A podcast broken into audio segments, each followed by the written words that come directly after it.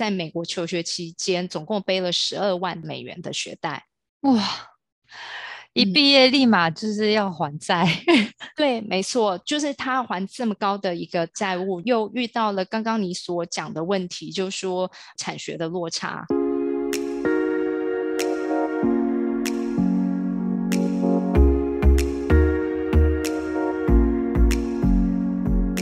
欢迎来到 SATA 学院院长聊心事，我是 Cecily，我是 Amy。Hello，Amy，你不晓得知不知道呢？我之前在谈历史那一集的时候呢，我其实有提到啊，在十三、十四世纪的时候，他们有很多那个时代新的发明，沿用了七八百年，一直到我们现在呢，它才开始有了转变。是老师之前提到像印刷术那一类。的东西吗？对对对对，那个时代开始出现大学，嗯，因为大学是大概十二世纪末期的时候开始林立的。那原本最早的形式大学教育，其实是为了要教进入社会的技能，嗯，可是它后来才慢慢的转变，变成我们现在所看到的大学形式。它其实是为了在学的学生提供呢一个全方位的知识以及人格培养的教育。所以可以说，我们现在所认知的技术学院这一类的学校，其实可能在最原始大学成立时候的那个样态吗？呃，对对对。后来这样子的教育，慢慢的呢，也就转变成为我们现在大学或甚至是硕博士学校的教育。它并不是拿来教导你进入社会专业的技能。嗯，有一段落差，没错。对，因为我们一直都知道，其实我们是有产学落差的。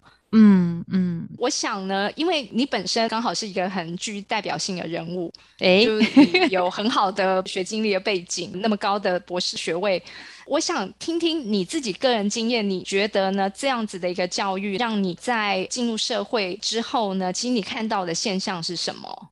我其实，在念博士班刚开始念两三年的时候，其实我就已经开始有点好奇，到底博士毕业之后可以去做什么。我那时候刚开始念博班十几年前嘛，那我前面也已经有一些学长姐长我个五到八岁的，他们其实已经差不多博士学位念完，进到社会要开始工作。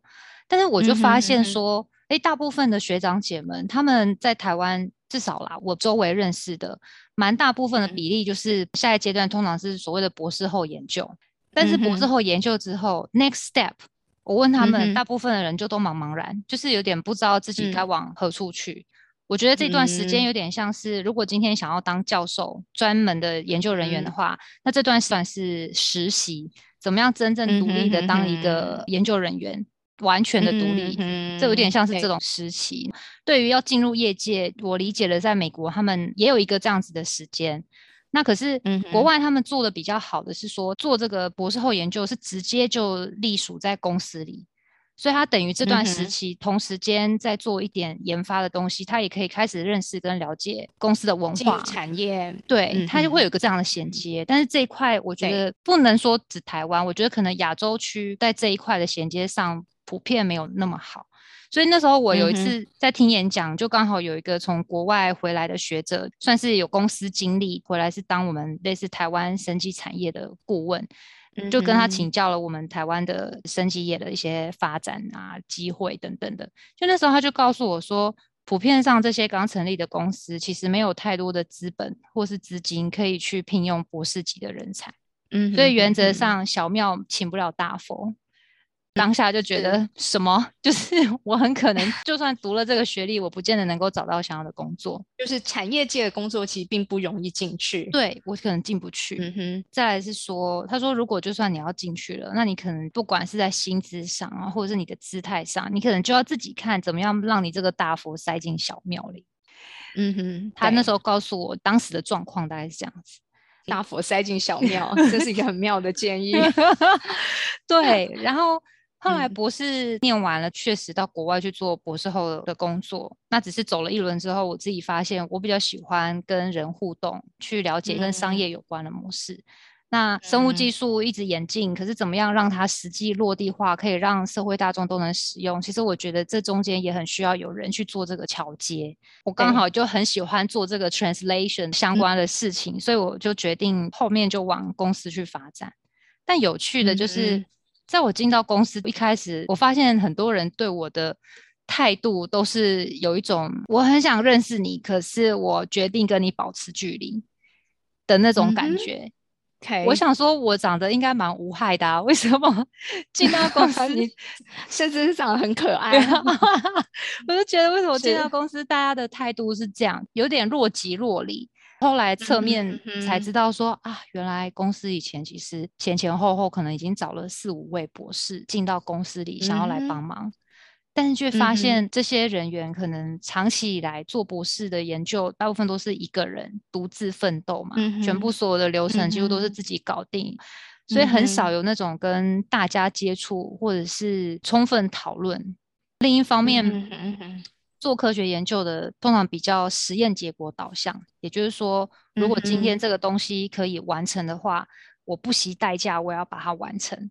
可是这个进到商业模式来说，完全不是这样子的，因为商业模式其实是成本利益导向的。对，所以像这中间的衔接多，我觉得蛮多，就是在专业学术背景出来的人，可能在这方面的认知或是理解会有一段很大的落差，所以变成进到职场，尤其是进到产业界之后，我真的他们都告诉我说，因为过往的经验跟这些博士们沟通太困难。后来都陆陆续续就离开了，所以对于我的进来，他们就也怕会是下一个没办法沟通，就是没办法待很久。就他们已经呢都习惯了这样子的一个角色，可能你们的专业背景或是人格特质，其实也相等于适应不良，对，消耗性很高，对。然后惨就惨在我周围有一些朋友，可能因为真的也是走了这样子的经历，导致他们有一段时间可能一直找不到自己该如何发展。后来他们怎么发展，我也就不知道了。因为像这样子的，呃，学长姐或是朋友，大部分可能后来。要么就是整个大翻转去另外一个跑道，对，就是做了一一些别的工作，工作，对对。所以其实想要聊这个话题呢，就是说，当我们过往啊，我们这个时代的人会认为呢，即便是花很高昂的一个费用跟时间呢，去取得一个高教这样子的一个背景呢，实际上它是一个非常呢值得，而且也是呢我们蜂拥而上的一个投资，就是大家都是这么做的。对，然后我即便呢到了现在，其实我都还看到我的这个世代的父母亲仍然是期待要把他的子女去栽培，然后让他拥有很高的学历的。不只是只有在台湾念到很高学位，而是呢还期待要把他送到欧美国家，再继续去深造，获得硕博士的一个学位。可是我自己觉得，在风向的时代，其实高等教育它已经变成是一个还蛮高风险的事情了。嗯。好，我想听老师说。实际上，我查了一下资料，哈，大概是二零一九年研究生呢读完一个硕士学位，他大概要背七万美元的学贷。从大学到博士呢，有一个案例了，哈，这边提到是他在美国求学期间，总共背了十二万美元的学贷。哇！一毕业立马就是要还债，对，没错，就是他还这么高的一个债务，又遇到了刚刚你所讲的问题，就是说产学的落差，所以他必须要呢赶紧的去找得到他合适的工作，能够有相对应的薪资，可以来支付他的这些债务。可是如果他没有办法这么容易可以在产业界存活下来，就像你前面的那些四五个博士生。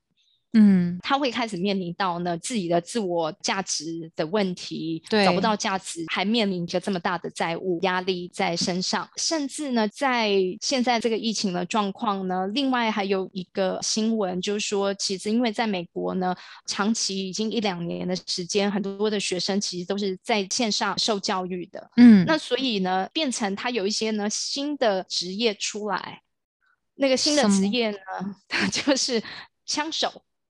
枪手呢？对对对，就是帮你呢做作业、帮你考试的枪手。哦，对，居然有新产业，因为呢教授看不到你嘛，大家全部都是在线上。他们其实当然有在技术上面一直想要去防堵这个问题，可是呢道高一尺魔高一丈，以至于呢可能你是认真读书的人。那这样会不公平，我不开心。是啊，你都要玩，关着荧幕不上课，然后考试比我高分，什么道理？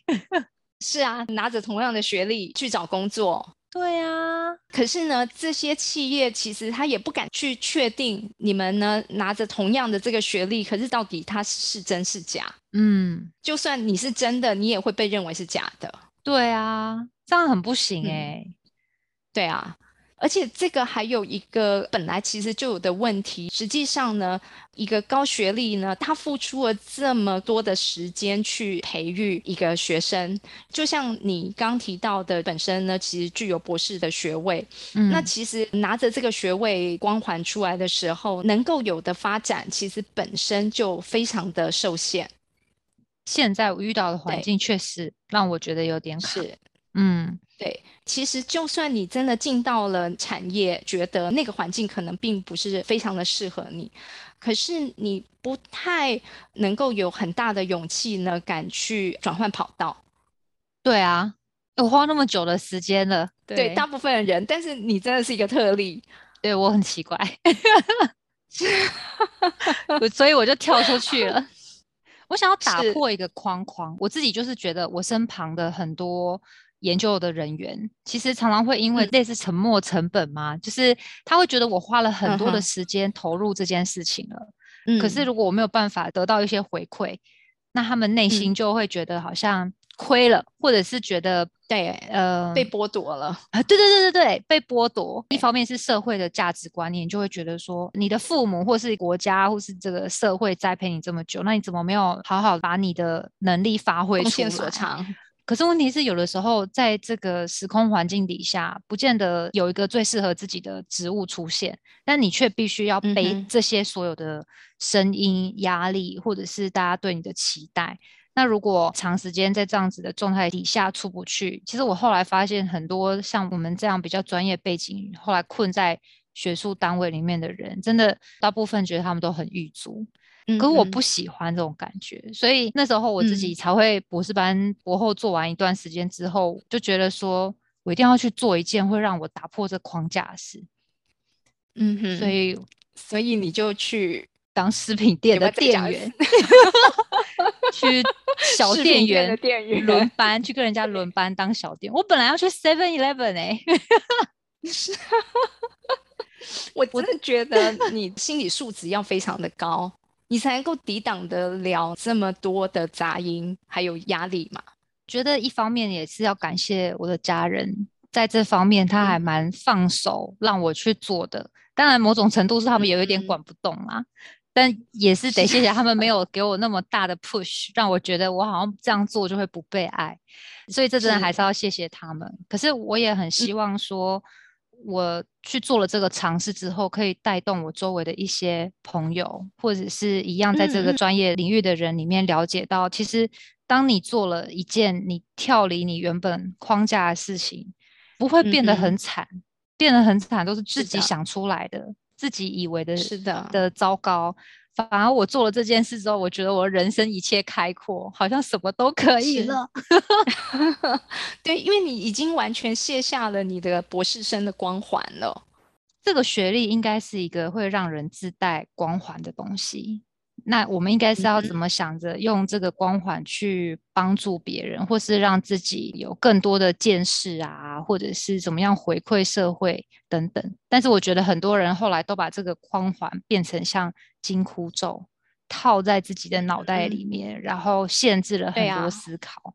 你们也限制了很多你可以去尝试、去挖掘、发掘自己各种可能性。对，会不敢，很多人后来都会不敢。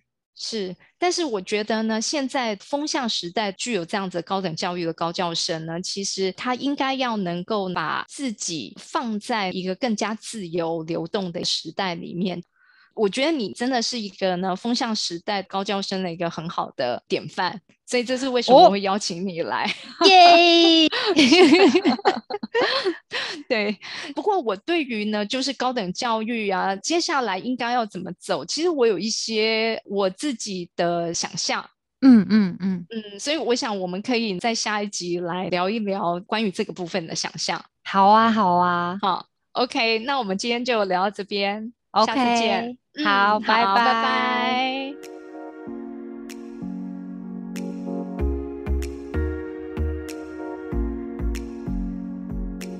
凝视星空，开启生命。占星就是一门教我们了解独特自己的学问。